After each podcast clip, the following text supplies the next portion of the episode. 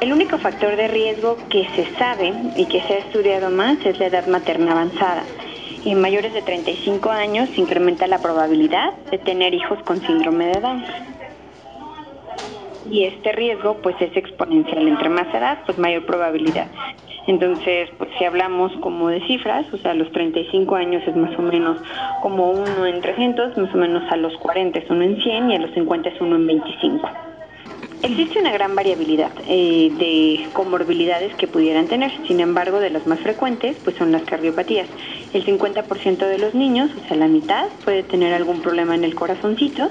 Estos problemas eh, pueden ser leves, moderados o severos y de acuerdo a eso pues va a ser el tratamiento. En algunos casos son defectos que suelen ser transitorios, que durante los primeros meses de vida pueden cerrar. En algunos otros casos se puede llevar una vigilancia y pueden tener un cierre ya en etapas posteriores. Y en algunos otros casos se requiere algún tipo de cirugía, que puede ser una cirugía eh, de mínima invasión como o una cirugía de corazón abierto. Entonces esto pues va a depender del tipo de cardiopatía, por eso es muy importante que todos los niños con síndrome de Down al nacimiento tengan una valoración por un cardiólogo pediatra y que éste realice un ecocardiograma para descartar algún defecto estructural. La esperanza de vida en los últimos 30 años se ha incrementado mucho. Actualmente sabemos que su esperanza de vida es en promedio de los 60 años, que es muy similar al resto de la población. Si nosotros vemos hace 30 años, pues su esperanza de vida no era mayor 30 años. Sí, este es un registro que inicia por parte de una asociación civil que es Red Down México y tiene como objetivo el tener cifras un poco más certeras sobre el número de personas con síndrome de Down que hay en México. Actualmente lo único que tenemos son cifras calculadas. El INEGI eh, para el 2020 tiene como dentro de una de sus propuestas ya tener un censo eh, ya por diferentes discapacidades, ya que anteriormente pues se englobaban.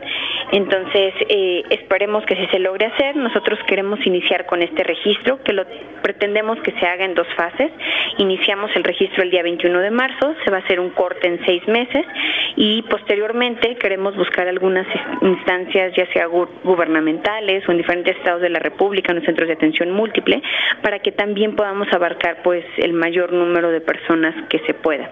El objetivo de tener este registro, pues en un inicio es saber cuántas personas hay y de ahí empezar a generar ciertas políticas públicas y también se basa en ciertas preguntas en esta plataforma que nosotros tenemos donde los papás meten los datos de sus hijos, mm, se habla un poquito acerca de su escolaridad, eh, cómo está su nivel de desarrollo, eh, qué número de personas están incluidas en una escuela regular, qué otras van a escuelas especiales, qué edad tenía la mamá al momento del embarazo, el padre al momento del embarazo. Entonces, pues son todos estos datos epidemiológicos que pueden ser muy importantes y que no tenemos en nuestro país esta información.